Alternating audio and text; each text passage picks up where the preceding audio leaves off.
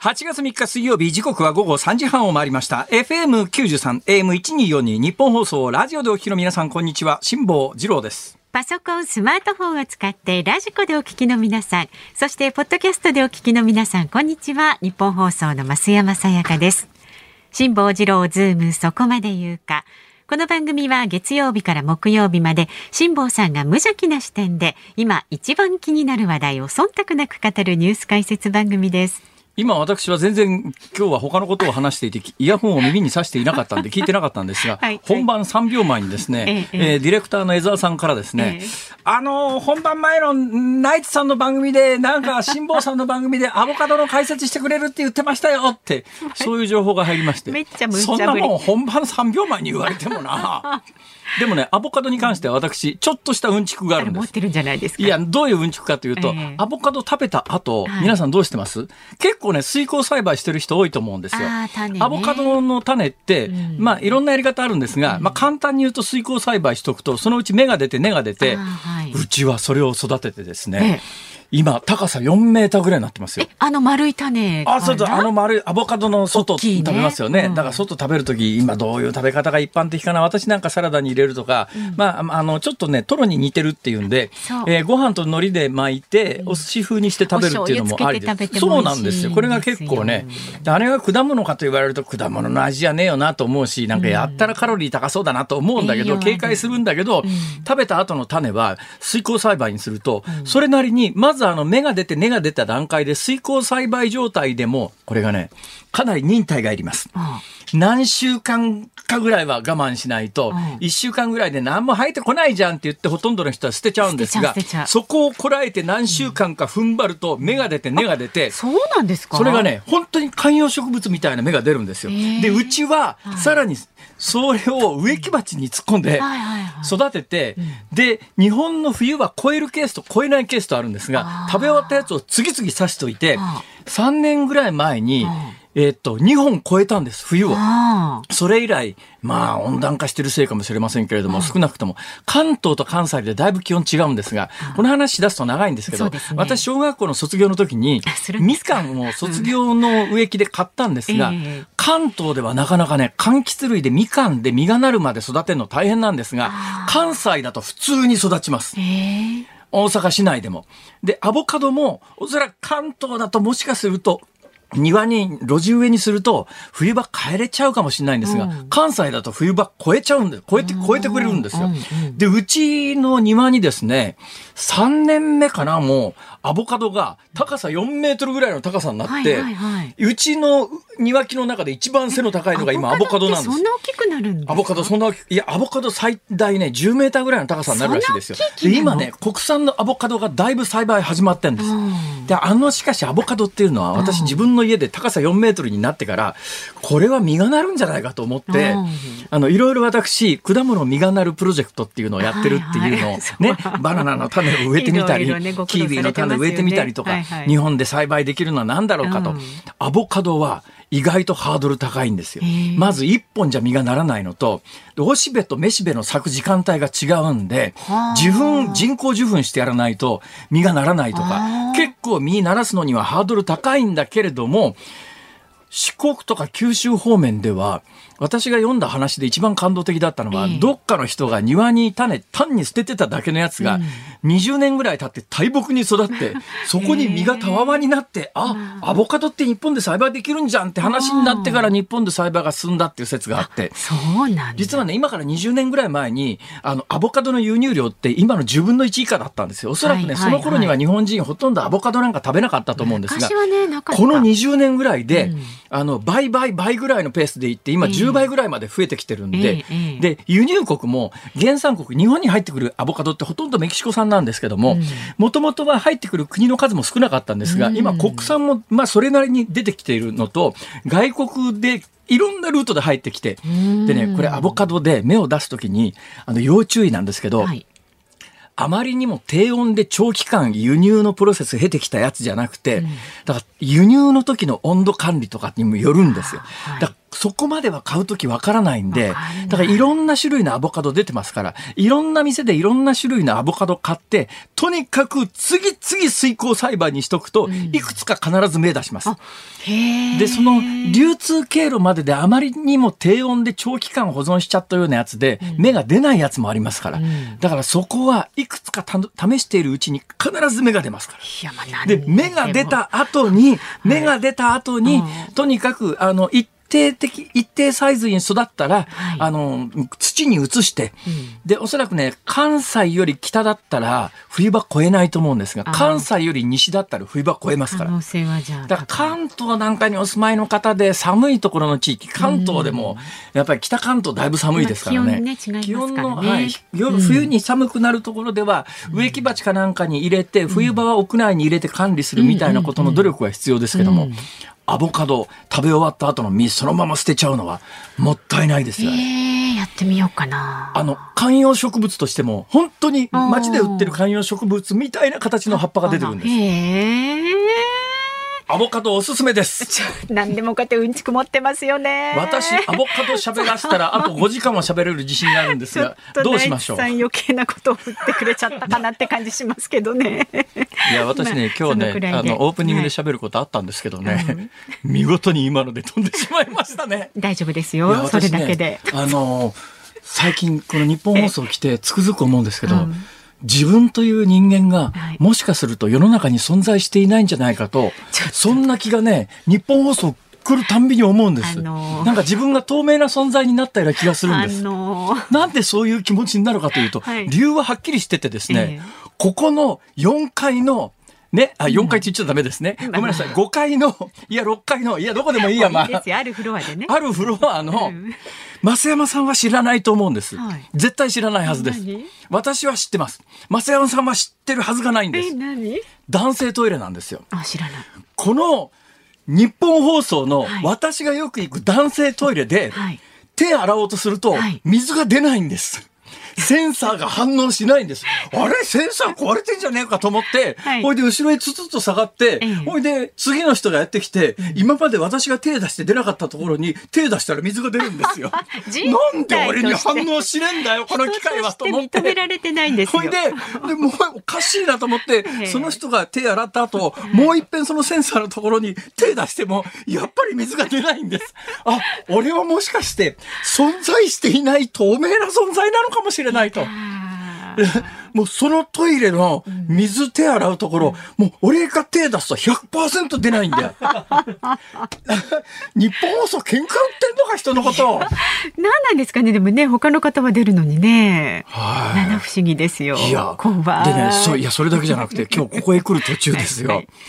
まあまあ普通に暑い中、今日いつものようにですよ、うん、ヨットパーカー上に来て汗だるだる流しながら、もう。這うようにしてここへ来てたら、はい、私の右の肩、50センチぐらいのところで、もしもしって言うんです。女の人が。若い女性の声で、もしもしって言うんです。はい振り返りますよね。もしもしって言って振り返ったら、なんとそこには若い女性が携帯電話も出たってたんです。その人もすっげえびっくりした顔して、ぎょっとしてるんだけど、いや、ぎょっとしたのは俺だと。あんたが俺の肩の後ろで大きな声でもしもしって言ったら、振り向くだろ普通。で、振り向いたら向こうがびっくりしてですよ。それまで私のことを全く気づいていなかったような顔して、仰天した顔で私のことを睨みつけるわけですよ。あんたが携帯電話に大声でもしもしって言うから俺は振り返ったのに、人のせいにするのかと。どう思います増山さん？いやまあいろんなご経験されてますね。本当に。もう、アボカドの話します。あ、もう、もう大丈夫ですよ。もう大丈夫ですよ。もう大丈夫ですよ。ナイツさん、こんなもんでいいですかね？ちょっとね、これでご容赦ください。はい、さあさあ、それでお天気ですよ、辛坊さん、アボカドの話もいいですけれど。暑いですね、やっぱり相変わらずね。暑いし、さっきの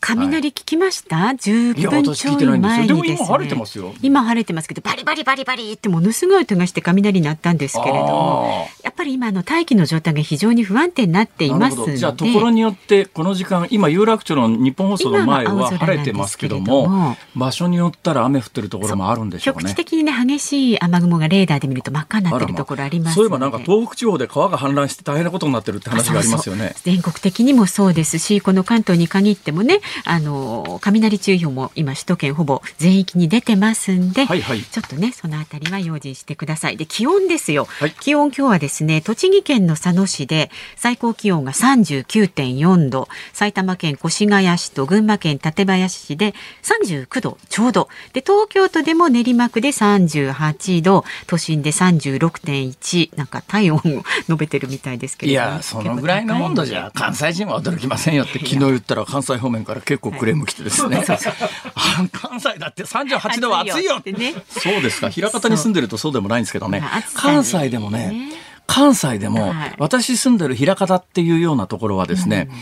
内陸部なんで暑いんですよ。ところがね、私週末海の近くにヨット乗りに行くじゃないですか。はい、同じ大阪府なんだけども、うん、海沿いは32、3度しかないんですよ。海沿いそんなにいや、もう全く違いますね。同じ大阪でも、いわゆる大阪の中心部とちょっと海沿いの、それでも大阪湾の北の方と南の方で、はいはいいや、海の近くってこんなに涼しいんだといえば、そういえばなんか千葉のどっかの南の方で、気温が28度より上上がったことがないみたいなところがあるっていうのが、数週間前に結構話題になりましたけどね。はいはい、勝浦市だ。勝浦ですか。はいはい、いや、だからね、海のそばってやっぱりね、いいんで住みやすいですよ。風もね、まあ、津波とかなんか恐ろしいこともありますけれども、うんうん、気温とかっていうことで言うと、うん海水温って割と安定してるんで、うん、その海水温が一定してるんで、そこに、まあ、接続している陸の部分の、まあ、温度も割と安定してる。えー、内陸部って、地面ってやっぱ温度が変動しやすいんで、内陸に行くと寒暖差激しいっていう、そんな状況が。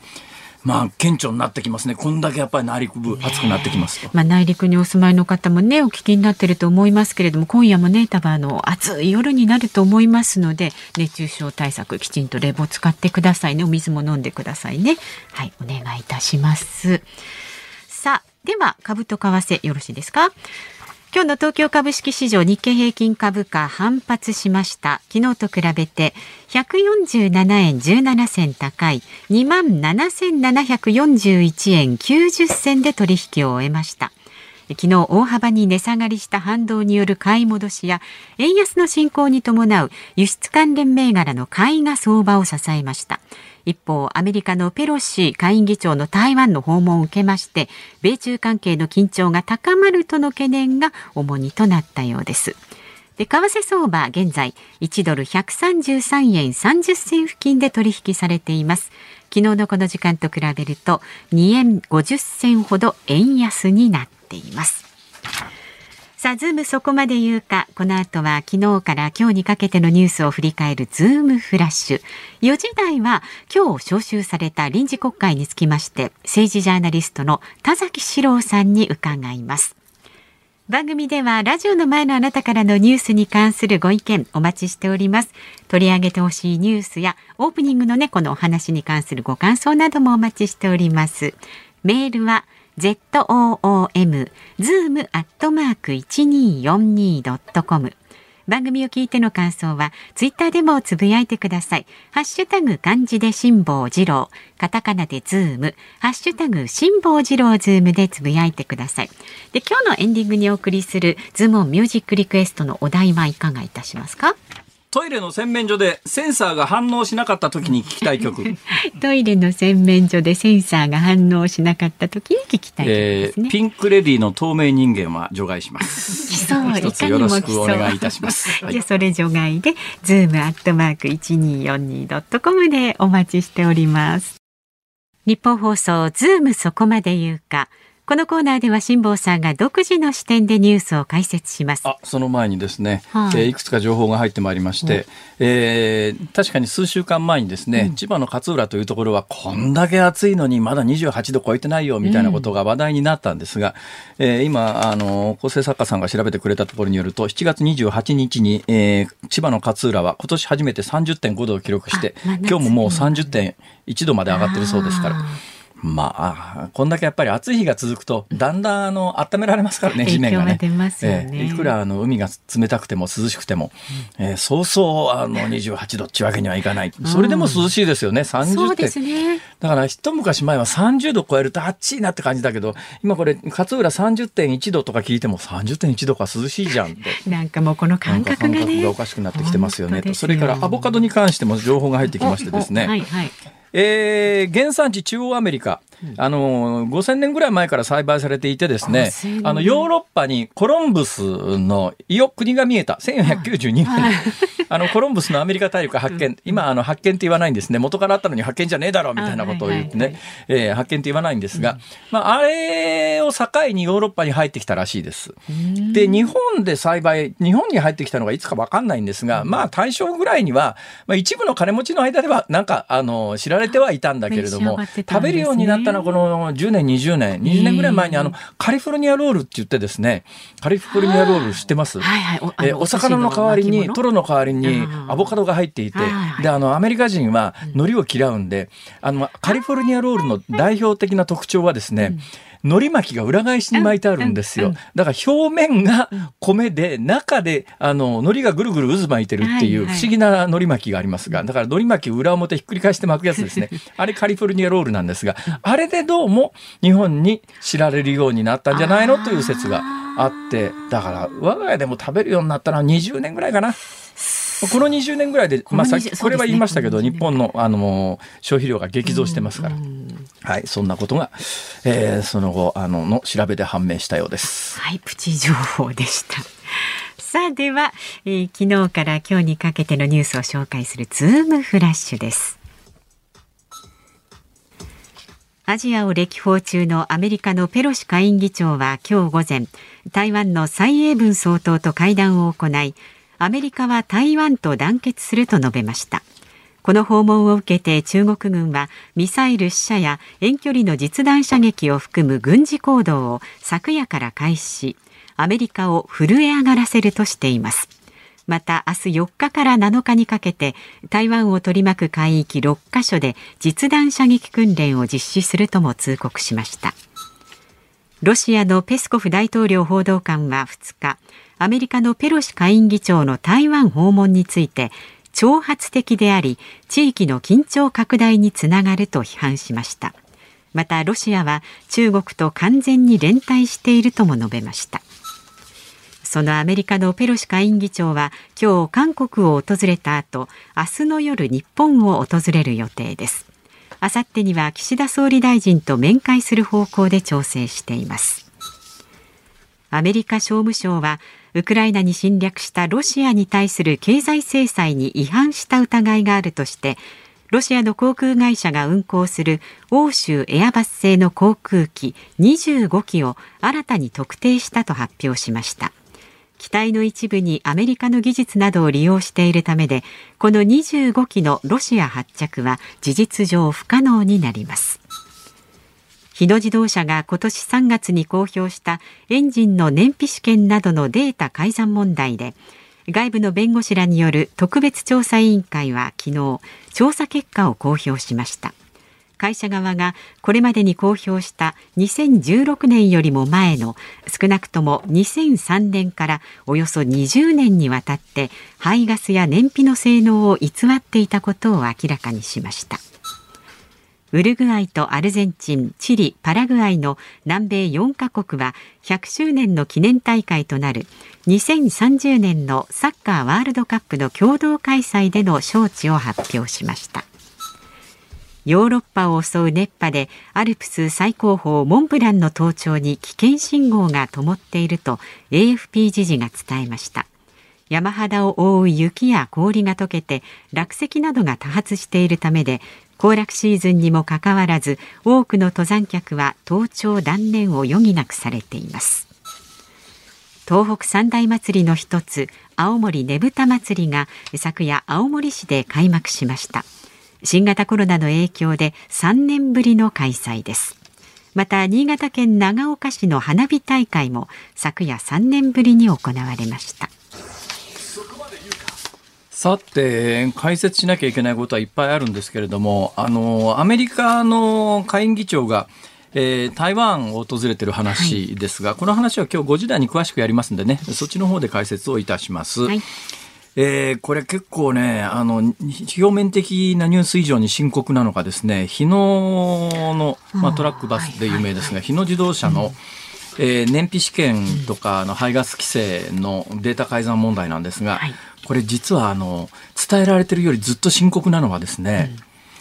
うん、日本ではあまり一般の人知っていない知られていないっていうかあの日本で一時期ですねこれ潜在意識下に訴えかける方法とかいろんな方法が取られたんですけども、うん、電気自動車に対するネガティブキャンペーンみたいなものを意図的に作り出したことがあって、結構ね、電気自動車に関して否定的なあの刷り込み受けてる人多いんですよ。うん、ところがですね、はい。一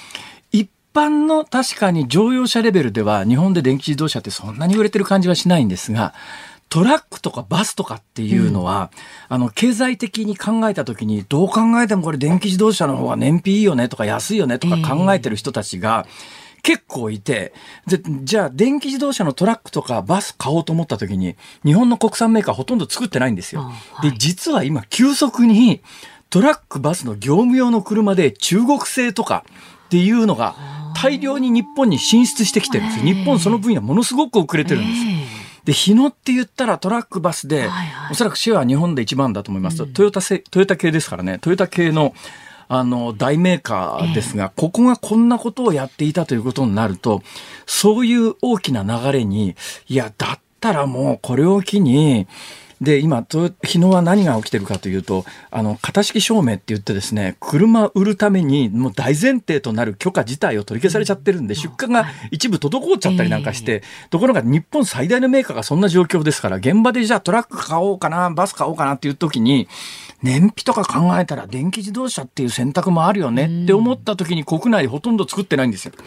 で中国製とか韓国製とか最近ねドイツのあの世界3番目の部品メーカーっていうのがあって日本ではほとんど誰も名前知らないようなところが、はい、電気用の業務用の車で日本進出っていうのがつい最近発表になったばっかりなんですけど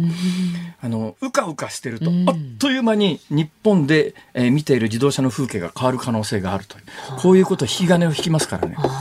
そういう意味での影響は実は極めて大きいというニュースだという、そういう認識は持っておかれた方がいいと思いますが、今日は、実はですね、この後のズームオンどうしてもやりたかったんで、見出しだけでもいいからやってください。はい、じゃあ、いきます。こちらです。尾身会長らコロナの専門家が陽性者の把握の見直しを提言。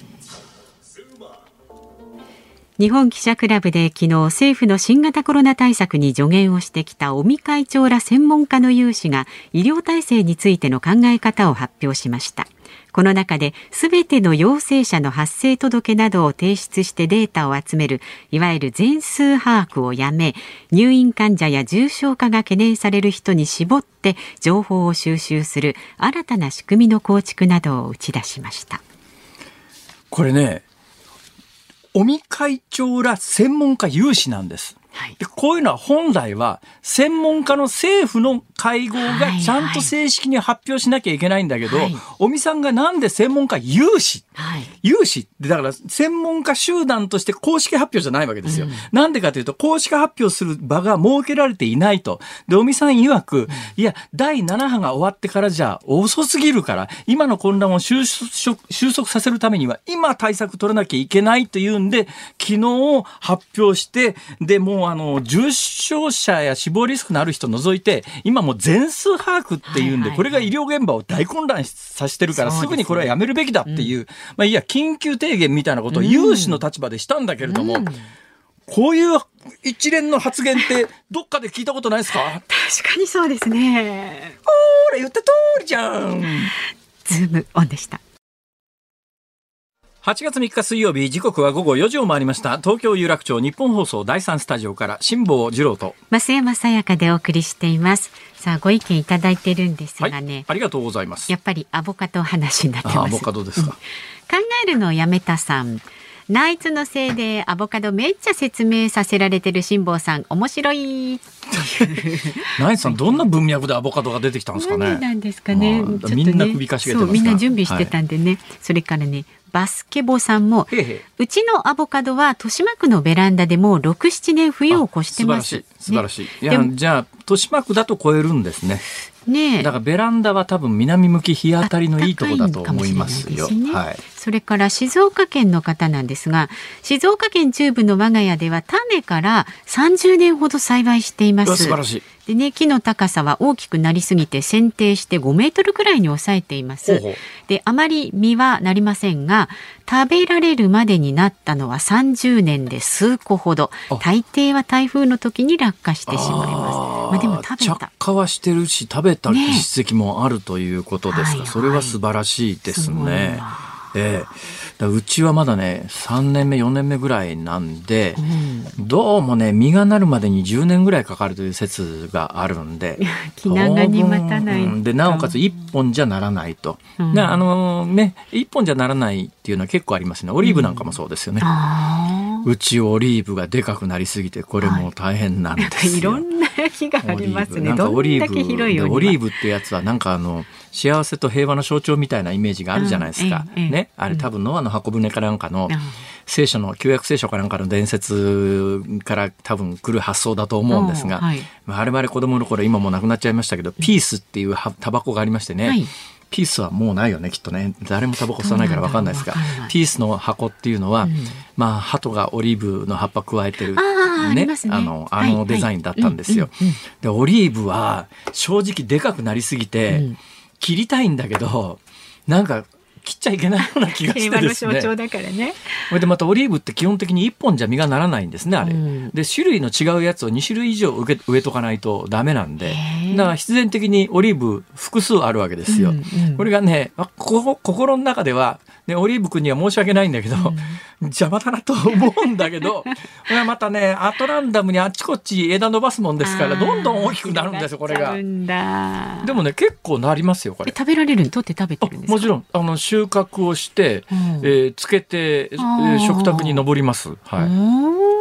い。え、ピースまだあります？は あ、そうですか。失礼しました。えー、だってもうセブンスターとかないんですよ。知ってます？我々の頃ってマイルドセブンとかっていうのがね、基本、あの、一番タバコの標準で言うとマイルドセブンとかセブンスターだったんですが、はい、確かマイルドセブン、セブンスターは、後継種がメビウスっていうのかな？なんかそういうのに変わってるはずですね。で、誰もタバコ吸わないから、今時もうこういう話をしてもついてこらんないんですよ。大体、大体最近ね、キャンプ行って困るのがですね、マッチ持ってるやつがい,、ないんだよ、ライターとか。マッチなんて。だから、この間本当に困ったのは、ライターないと火起こせないんですよ。ほいで、あれ？ライターない？誰も持ってない？どうすんだよ？このキャンプって。生肉で食うか？みたいな。そういうことがないように私はいつでもこうライターをですね。あポケットから出てきた、はい、これがですね。立派なライターですね、ね、はい、これがほら あの昔やってた番組のロゴ入り。で昔番組記念品でライター作ってた時代があるんですよ、うん、今考えられないでしょ？番組記念品でライターとか、うん、だからやっぱ時代が数十年でねいろいろ変わってるよなとつくづく思いますね。はい、えー、え昨日あの ここの近所にあるあここの近所じゃないちょっと離れたところにある電気屋さんで、エレベーター待ってたんですよ、うん、そしたらエレベーターホールのすぐ横にライター売り場だったんです、はい、今時ライター売り場なんかあるんだと思ってこう見てたらですねそこそこあライター需要もあるんだなと思っていろんなの結構だから好きな人は買ってるみたいそういうちゃんとちゃんとしたライター？これはあのいわゆるジッポーってやつですね、うんうん、まあ、ジッポーはコレクターが多いですから。はい、で私が今これ持ってるやつは、その昔の番組の記念品のロゴ入りのジッポーなんで、これメルカリで売ったらそこそこいい値段で売れんじゃねえかなと。何でも売りたい。一個売れた？あ、一個2000円で売った実績がある。以上です。はい。さあまだまだご意見こちらまでお寄せください。メールは z o o m zoom アットマーク一二四二ドットコム。ツイッターはハッシュタグ辛坊治郎ズームでつぶやいてください。今日のズームオンミュージックリクエストはトイレの洗面所でセンサーが反応しなかった時に聞きたい曲お待ちしております。透明な私に。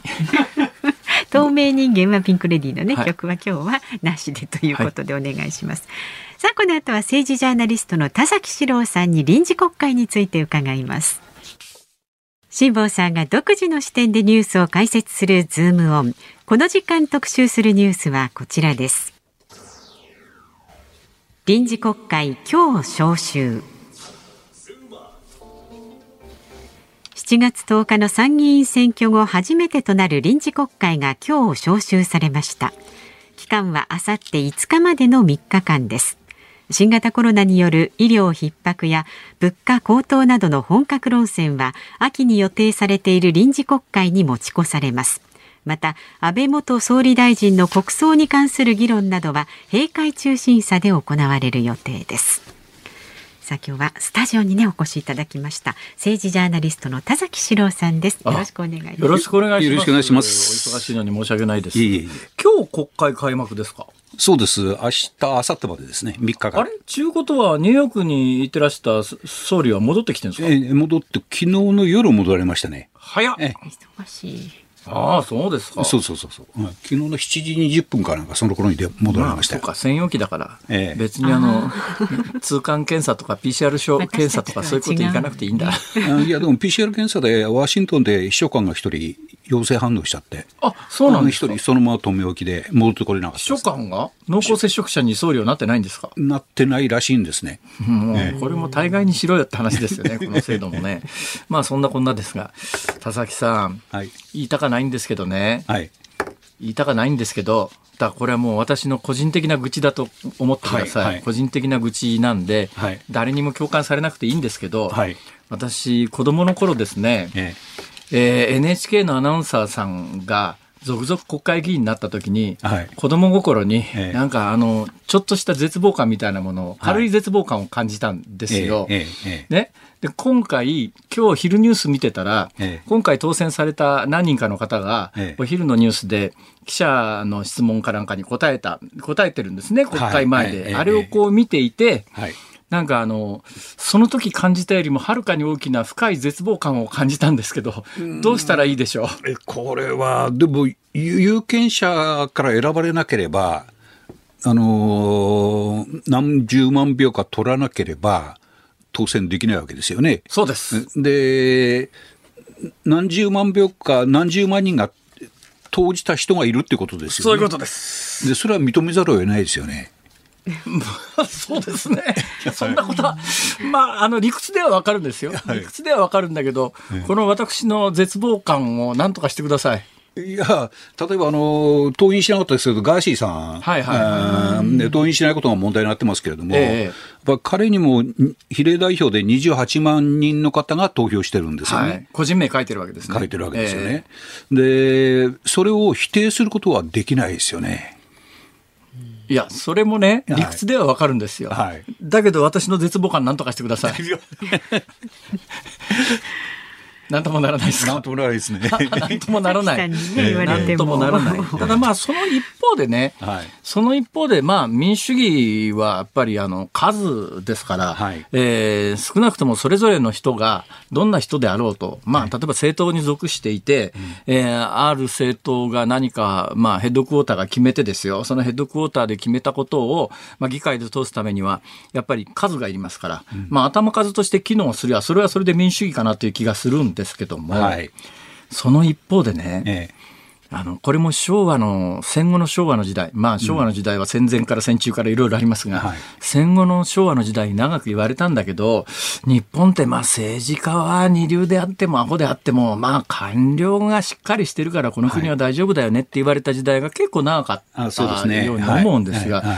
最近あの、本当に優秀な人間が、待遇が非常にあまりにも悪いということがだいぶ明らかになってきて、昔みたいに我慢して30年勤め上げたら、天下り10回ぐらい繰り返すとね、何何十億もあの退職金でお金が貯まって、死ぬまで安泰みたいなことも、あの天下り批判でなくなってきたもんですから、優秀な人が官僚にならないと。そうです。で優秀な人が官僚にならない時代は、政治家がしっかりしないと、本当に国が迷走すると思うんですけど、今、どっちも劣化が激しくなってんじゃねえのかっていうような気もするんですが。うん、もう一つはその経済一流、政治三流なんて言われた時代あありました、ありました。で。経済も一流じゃなくなってる感じがするんですよ、ね、はい、でそうすると、どうもあの日本人のあのパワーが全体的に落ちてる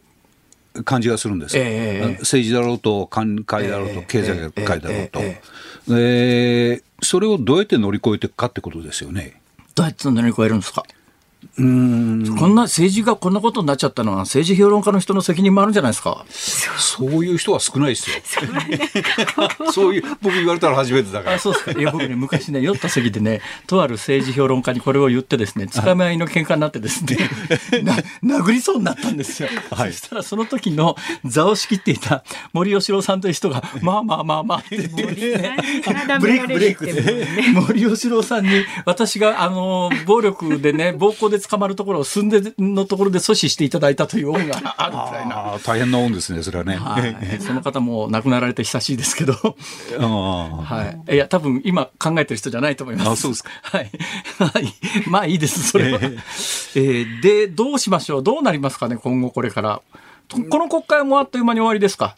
そうですね。まあ、あの、あさ手で終わって、えー、その快挙を認める代わりに、野党側は、あの閉会中審査あをやってくださいと。はいはい。あそこで国葬の問題とか、ええ、あ旧統一教会の問題とかを、はい、あの議論しましょうと言って、え、それは自民党を受け入れて、ええ。ー、8月下旬か9月上旬に閉会中審査、総理も出席した、多分予算委員会になるでしょうけれども、はい、行われるっていうこと、見通しなんですね。それにしても、まあ今、あの、ワイドショーなんかは、席を切ったように統一教会やってますけども、はい、あの、あの一時期統一教会の名前も出さなかったマスコミが、とりあえず今ならどんだけ叩いても安心だっていうところにいるもんだから、もう傘にかかって統一教会だけやると、まあ統一教会の側の問題点もありますから、はい、それ自体が悪いとは言わないけれども、はい、言わないけれども、でも、ある程度その統一教会と自民党右派のつながりみたいなものは、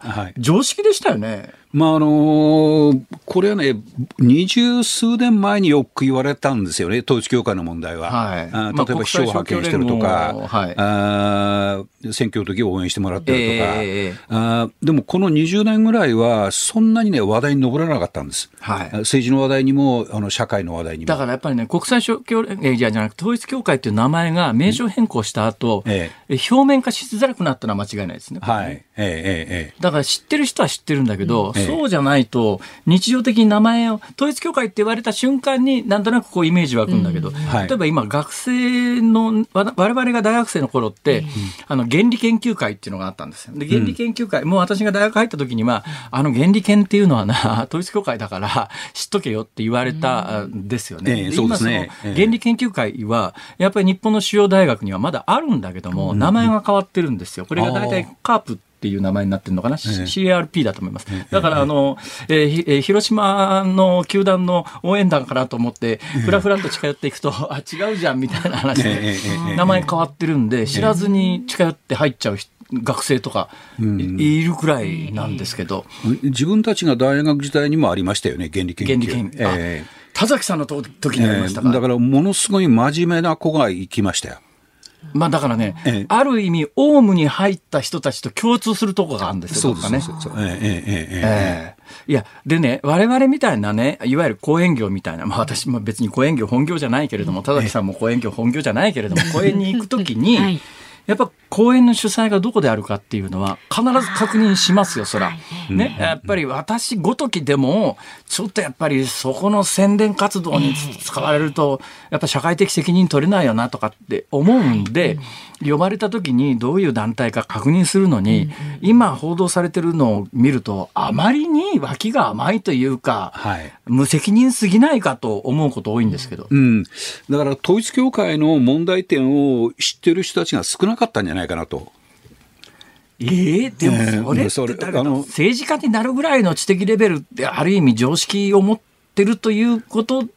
前提になってる仕事の場合、だって、国会議員、特に衆議院議員で国会議員全体ですから、占領という言葉があって、選ばれた良き人と書きますよね。はいはい、占領と呼ばれるぐらいの人は、そのぐらいの知識は持ってろよっていう。うん、まあ、あのー、それこそ政治も一流じゃないんで。話、そこへ戻りますね。結局のところ。ね、あの、一回出席したけれども、あの、あの、次の年もまた誘いが来たけれども、やっぱり変な団体のようなんで辞めたっていう人もいるんですね。あえー、だから、あの、そこはね、あの、あんまり報道されてないと忘れてしまううところも否定できないんですよ。なるほど。いいとは言いませんけどね。だからね、今回報道されてる中で、私がやっぱり一連の中で、まあ、あの、電報を送ってましたとか、はい、会合にメッセージを送ってましたとかっていうのは、まあ、ある程度昔からのつながりとか知らなかったというので、まあ、しょうがないケースもあるだろうとは思うんですが、ただやっぱりちょっと一連の報道の中で、ちょっと事実だとすると看過できないなと思うのは、ある自民党有力議員が、あの、監督官庁のトップだった時に、統一教会が名称変更してるっていう問題があるわけですよ。これにやっぱり政治家が関わったとすると、それはちょっとやっぱり、感化していい話なのかなっていう感覚はあるんですが。そうそうですね。今日の朝日新聞の社会面のトップだった。ですか、はい。なってますよ。うん、あ、そうですか。はい。えー、だからそれはね、あの、国会でしっかり取り上げた方がいいと思いますし、ええ、あるいは本人も、いや、実は私がやったのはここまでですとか、うん、もうちょっときあのきちんとした形で説明した方がいいなと思いますね。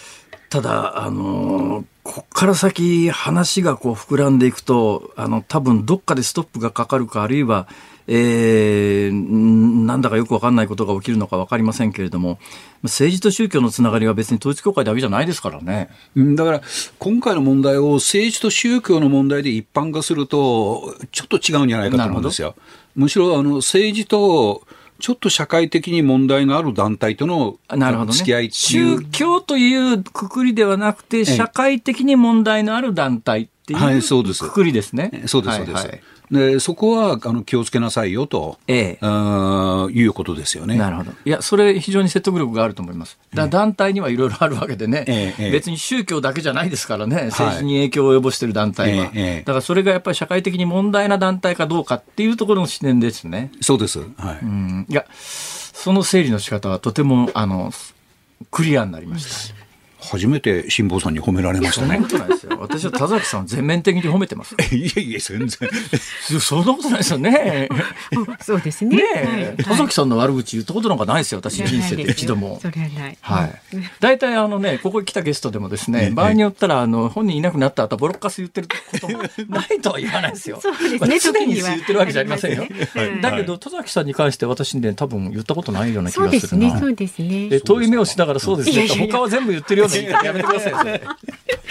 否定はできないです。さて、えー、まあ今回は、えー、形式的なあの臨時国会なんですぐ終わるけれども、秋の臨時国会ってどんなことがテーマになってどのくらい続きそうですか？で、閉会中審査が終わりますと、はい、秋の臨時国会っていうと、9月末か10月になるだろうと思われるんですね。はいはい、で、その前には、あの、今月中か9月の上旬に内閣改造自民党役員人事があると。えー、で、あの、政治的には、ま、ま、それが大きな焦点となって。自民党と内閣の人事はどうなりそうですか？ね何が、何が焦点ですか？これはね、やっぱり一番大きいのは、安倍さん亡き後の安倍派をどう処遇するかってことですね。で、安倍派はあの前回、去年の10月の岸田内閣の組閣の時は、閣僚ポスト4つだったんです。ええ、で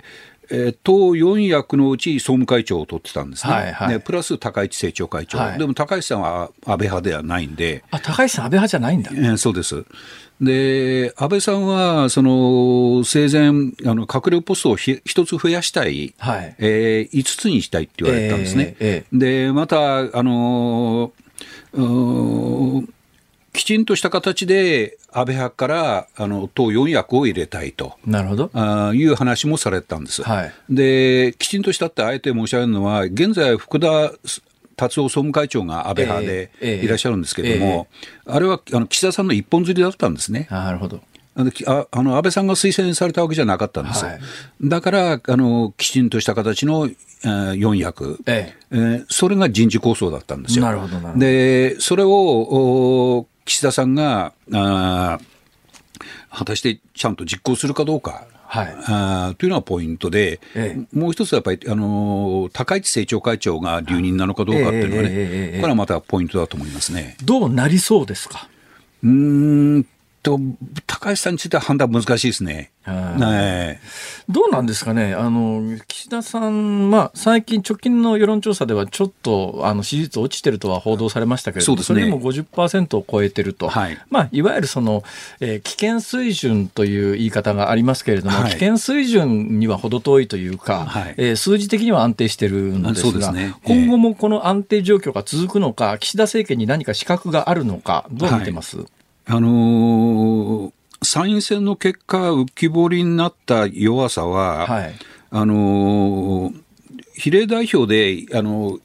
得票率で1%を減らしてるんですよね。えー、で、議席も一つ減らしてる。はい、で、それは多分ね、参政党に取られてるんですよ。はい、で、いわゆる、つまり右の部分が、参政党っていうのは、選挙の時の主張を聞く限り、見る限り、自民党右派よりもさらに右っぽい感じです、ね、そうですね。だから、分かりやすく言うと、石原慎太郎さんとか、平沼武夫さんとか、中川昭一さんが唱えられた感じが参政党なんですよ。なるほど。で、その部分が今、自民党の中にいなくて、で、捉えてるわけですね、えだから右をどうやって補完していくかっていうのが自民党の課題なんです。はい、であと、安倍さんがいなくなって、あの自民岸田政権は安倍さんがいらっしゃる時まで、岸田さんという軸と、安倍さんという軸を置いた楕円の構造だったんですよね。はい、安倍さんがいなくなって。中心が2つありますね。ねはい、で安倍さんがいたことによって、右の代表として右を抑えてたんです。ええ、で安倍さんと話しつければ、大体話が全部ついたってことになったんですけども、はいはい、その部分がスポーンと落ちた落ちた中で、ええ、岸田さんが、まあ、力は強くなるんですけれども、え、党内どれだけ抑えられるかっていうのは、やってみないと分かんないんですよ。あえその、まあ、楕円の左の焦点、まあ、中心は岸田さんが自分で担えるとして、はい、今まで安倍さんが担っていた右の中心みたいなものを、代わりに担う人っていうのは、思い当たらないですか、僕は思い当たるのは、今、経済産業大臣の萩生田光一さんの可能性はあるなと思うんですけども、えーあの経済産業大臣、今度はちょっと大変で、原発の再稼働とか、えー、あのロシアとのサハリン2の問題とか、はいはい、結構大事な問題抱えてるんですよね。はい、で、経産大臣変えられるかっていう問題もあるんです。えー、えーそれ大臣やりながらでは、その役割は担えないもんなんですそうですね、やっぱりできれば党にいた方があの担あのやれると思いますね。なるほど、えー、なるほど、えー。というような状況の中で、さあ、冒頭の話に戻りますが、田崎さん、日本はどこに行くんですか？まあ、なるようにしかなりませんよ。そんな、いやいや、なんとかしてくださいよ。いやいや、それは一人の力でどうこうじゃなくて、やっぱりね、まあ、見ていて、あの、皆さんね、あの、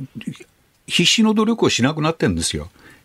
まあ、皆さんって誰ですか？あの、私たちも含めて。はあ、これぐらいでいいかなと。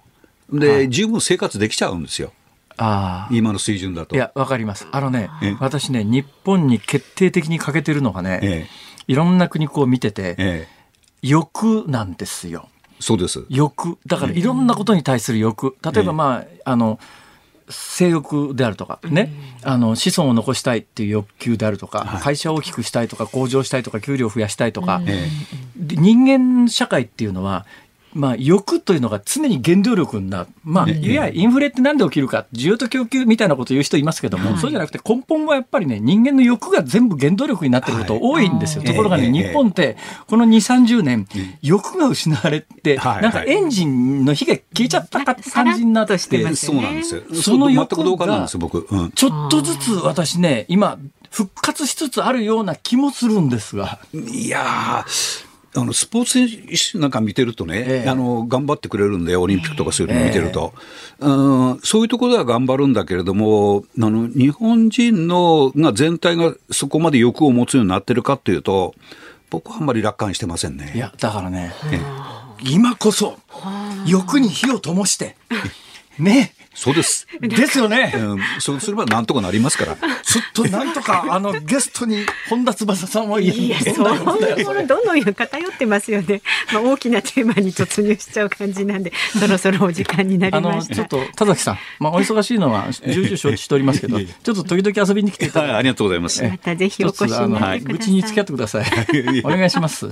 ありがとうございました。どうもありがとうございました。田崎史郎さんでした。ありがとうございました。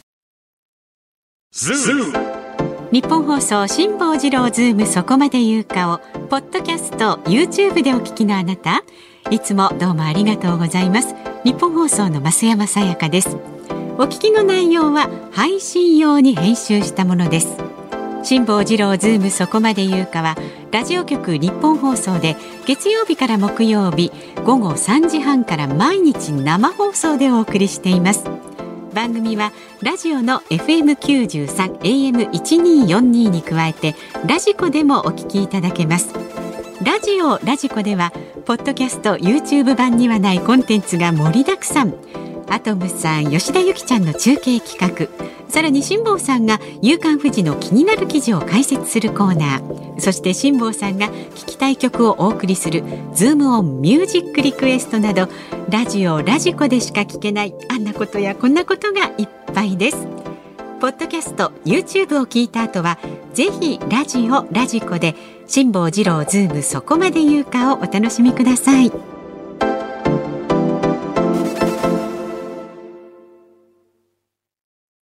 8月3日水曜日時刻は午後5時を回りました。辛坊治郎です。ニッポン放送の増山さやかです。さあこの時間ズームオンミュージックリクエストねたくさんいただきましたありがとうございます、はい、ご紹介します、はい、今日のお題はトイレの洗面所でセンサーが反応しなかった時に聞きたい曲。そうなんです。私だけ水が出ないんですよ。ニッポン放送のトイレね、はい、透明な私。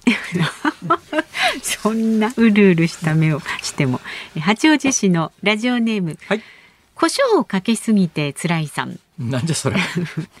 私も辛坊さんと一緒です。ある映画館のトイレだと蛇口が一切反応してくれないので、アルコールスプレーだけやっています。蛇口が反応しないのが自分だけじゃなくてよかったですということで、はい、山崎正義さんの、はい、僕はここにいるお願いします。いるよ。なるほどね。はい。あとですね、滋賀のマー君さん。ラジコのエリアフリーで番組聞いています。トイレのセンサーが反応しないときに聞きたい曲は、センサーが反応しないとき、心がブルーになってしまうので、徳永英明さんのレイニーブルー。ああ、なるほど。うん、もう本当に。本当皆さんお上手。東京都のキミさん、えー、岩崎よしみさん、タッチ。洗面台の気持ちになって考えてみました。タッチ。タッチ。タッチ。タッチね。練馬区のマダム関西さん。青山テルマさんのそばにいるねをお願いしますと。そばにいるね。ねそう歌詞に、はい、ベイビーボーイ、私はここにいるよ。どこにも行かず待っているよとあります。辛坊さん焦らず待ちましょう。で、それから神奈川県横浜市の唐大さん。トトの Live for Today。え？これはトイレだからですか？トト？ってことまあでもあのトトってどうも日本公演に来た時なんかあの、トイレのあのね、え陶器を見て、とうからあのつつけたというのは有名な話でありますからねトトはね,、はい、ね。それから新潟県新潟市からもいただいています小屋小屋さん。本日のズームオンミュージックリクエストトイレの洗面所でセンサーが反応しなかった時に聞きたい曲は森昌子さんの先生をお願いします。なんで？センサーセンサーそれはわかりました。はい。はい大丈夫です。はい。はい。オッケーです。はい。で これね最多だそうです。たくさんいただいたのがラジオネームお箱崎みどりアナのファンさん。神戸市の57歳の男性の方、はい、トイレの神様上村かなさんの曲。これどうでしょうね。私好きだしご本人にもお会いしたことありますが、うん、この曲ね長いっすよ。そしてね2年前にかけたんですってこれ。え？本当？本当みたい。2年前にかけた、うん、2年前この番組やってなかったでしょ？2年前。まあいいや。でもいずれにせよですねこのあの「トイレの神様」という曲は恐ろしく長い曲で。まあ、で一部聴いただけでは何の曲かよくわからないっていうような ストーリー性のある曲ですからね。2020年9月にかけてると、はい、2020あじゃあもう番組始まって発足後、直後ですね、ね、はい、そうですか。いや皆さん本当にありがとうございます。ありがとうございます。ズームオンミュージックリクエスト。本日は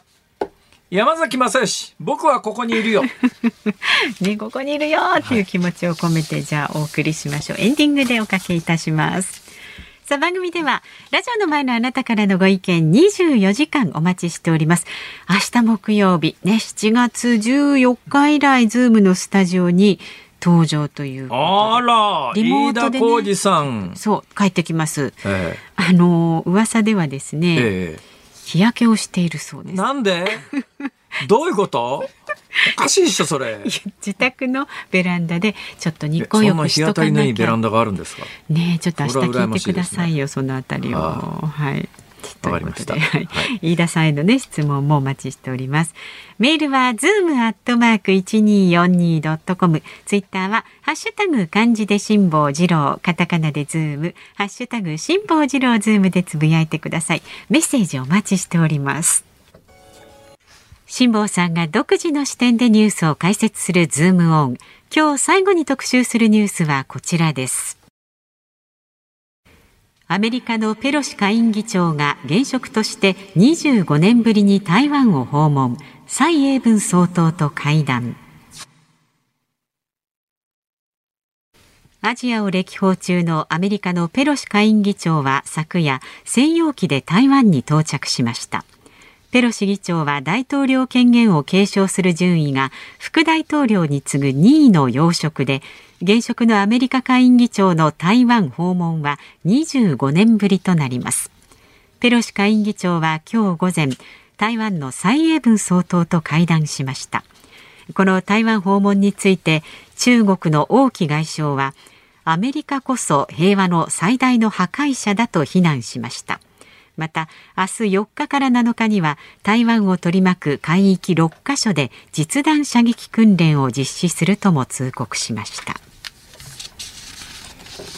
ちょっと中国はペロシさんという人を読み誤っちゃった読み違えちゃったかなっていう感じが正直しますね。というのがどうやってもペロシ下院議長の議長のペロシ下院議長の台湾訪問を阻止できないとするならば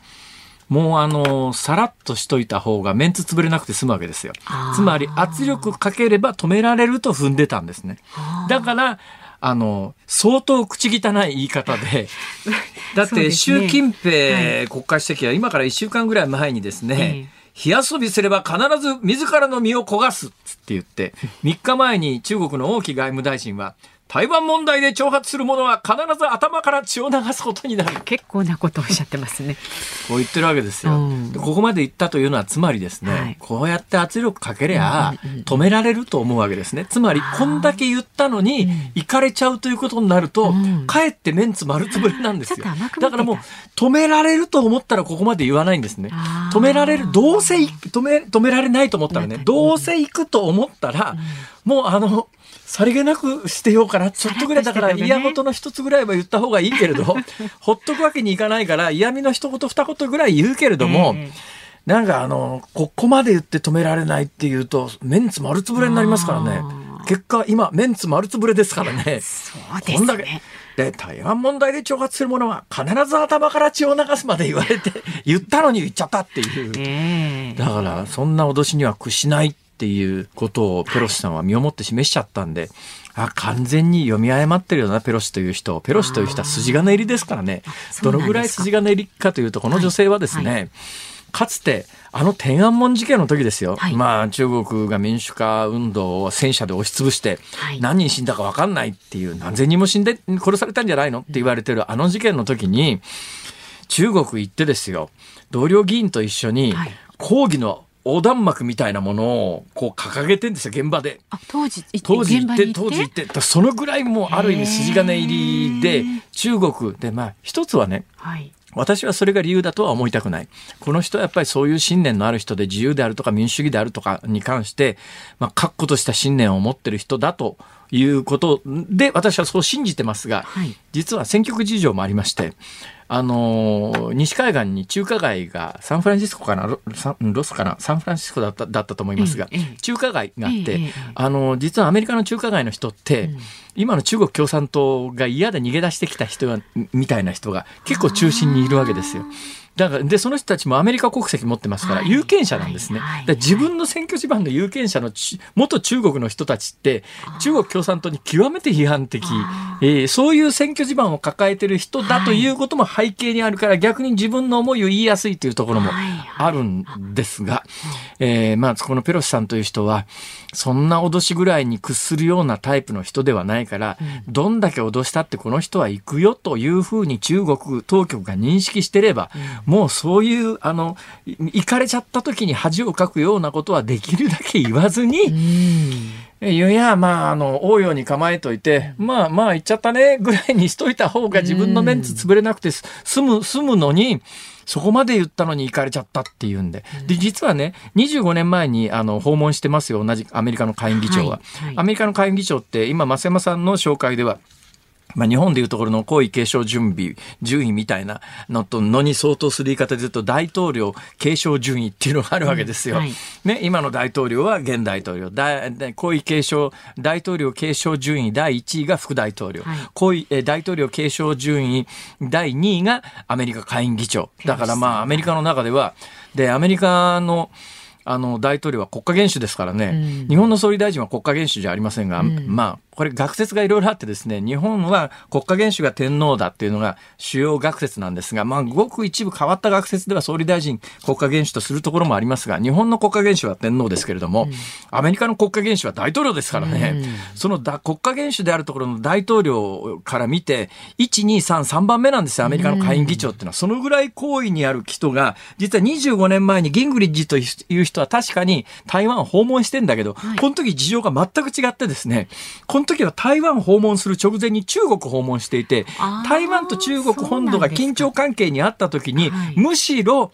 あの、中国本土からの OK を取り付けた上で、えー、緊張緩和のために中国に先に行って、本土に先に行って、次に台湾に行って、中国本土もそれは認めてるという状況で、25年前は台湾を訪問してるわけですよ。はい、今回はペロスさんという中国共産党、共産主義が大嫌いな人が、もう中国を外して、はい、いわゆる東アジアの民主主義が機能している国、今回訪れたのは、韓国、シンガポール、今回、今回訪れるのは、韓国、日本、マレーシア、シンガポールなんですよ。はい、で、今回、マレーシアから飛行機で飛んできてるんだけど、マレーシアから台湾って民間航空機最短ルート結ぶと4時間で行けるのを、うん。それ4時間で飛ぼうと思うと、中国の領空、領海ギリギリを通らなきゃいけない。うん、そうすると、不測の事態っていうのが恐ろしいわけですよ。はいはいはい、で中国がいくらなんでもね本気でペロシさんが乗った飛行機を撃墜することはないんだけども。夜間飛行になった時に中国のパイロットの技量によってはかつてあったんですけども、はい、当てるつもりがなくても当たっちゃったとかっていうこともあるわけですね。でまあ要するに嫌がらせしようと思うからギリギリ飛んでくるわけですよ。でその時にパイロットの技量が悪いと不測の事態で当たっちゃうということも万に一つもないとは言えない。だけどそれがあのわざとじゃないにしても中国の軍機がペロシさんの乗ってる飛行機に米軍機に当たって墜落して死んじゃったりなんかした時にとんでもない問題態になって、偶発戦争が勃発するかもしれないと思ったアメリカはですね、マレーシアから台湾に入るのに、あの、もう中国の領空領海から遠く東に外れた、えー、えー、フィリピンあたりの上空をわざわざ迂回してきたんで、通常の民間機だったら4時間で行けるところを7時間かけてるんです。えー、まあ。だから何が怖かったかって言って、要するに不測の事態が恐ろしかった。で、そのぐらい逆に気を使わなきゃいけないぐらい、25年前のギングリッジが訪問した時の台湾と、台湾の訪問と、今回のペロシさんの台湾訪問では全く意味が違う。背景が違うんですね。えー、いうようなことで、やっぱりアメリカので今回あの、まあ、あの大統領府はねアメリカの大統領は、大統領府って言い方しないか アメリカの大統領ホワイトハウスは、はい。いや、それはあの、議会のトップと大統領とは、あの、職、まあ、あの、違いますから、うん、えー、あの、行政と立法の長で違いますから、だから、まあ、あの、内側の大統領、行政の長の立場で、立法府の長のがやることは止めるつもりはありませんっていうのが公式見解なんだけど、うん、本音のところでは、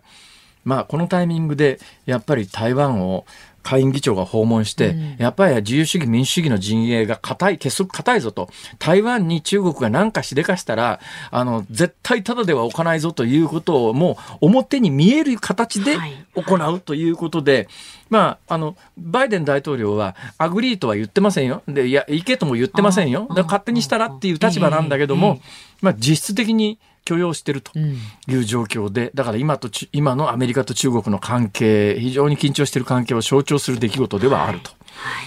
そういう話です。なるほど。よくわかりました。ズームオンでした。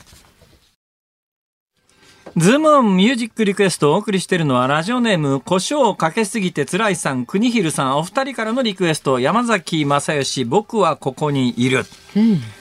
いい曲なんだけども、うんうん、山崎まさよしさんもまさかトイレの洗面所でセンサーが反応しなかった時に 聞きたい曲でこの曲が流れてるとは思わないだろうな。なんか申し訳ない感じになっちゃいます、いや私ね山崎正義さんのね「ワンモアタイムワンモアチャンス」っていう曲が好きでね、はい、これのねギターの、をちょっとこれ弾きながら歌ってみようかと思ったんですけども。いくつかの点で不可能だということが判明しました。まずギターのあの水準がそこまでいっていないということ、そのあのオリジナルではキーが高すぎて歌えないということですね。キー高いですよね。はい、ね、これはとてもじゃないけど手に負えないということが判明しましたが、うん、今こう歌詞カードを見てて、はい、びっくりしたんですよ。作詞作曲山崎正義、編曲山崎正義、中村喜太郎、現編曲中村喜太郎って書いてあるわけですよ。はいはいはい、その喜太郎っていうのがカタカナで書かれていて、あ木田太郎さんこんなところでやってんだと。違います。関西方面でしか笑ってくれない話題ですいません。いえいえ。さあ、お聞きの日本放送、この後はショーアップナイターです。東京ドームから巨人対阪神戦。解説、宮本和智さん、実況、日本放送、大泉健太アナウンサーでお送りします。明日の朝6時からの飯田浩二の OK 工事アップ。コメンテーターは明治大学教授で経済学者の飯田康之さんです。アメリカペロシ下院議長台湾訪問について、青山学院大学客員教授でジャーナリストの峯村健司さんに伺います。いやなかなかやっぱさすが飯田浩二の OK 工事アップ、うん、スタッフの皆さんも頑張ってますよね。こうやって毎日毎日タイムリーなゲストブッキングするのは簡単じゃないですからね。でもこのズームだってスタッフも一丸となってみんな頑張ってます本当にありがとうございます。本当ですよ。ダメなのは司会だけです。司会、俺司会じゃねえか。なんか、DJ、あれ？言いたい放題やしゃべる人、いいです。はい。で、明日飯田浩二さん復活ですね。そうですよ、はい。楽しみにしております。ええまあ、こんだけ休んだんだから、なんか新作持ってくんだろう、きっと。新作。辛坊治郎ズーム、そこまで言うか、ここまでの相手は辛坊治郎と。増山さやかで明日もあるよ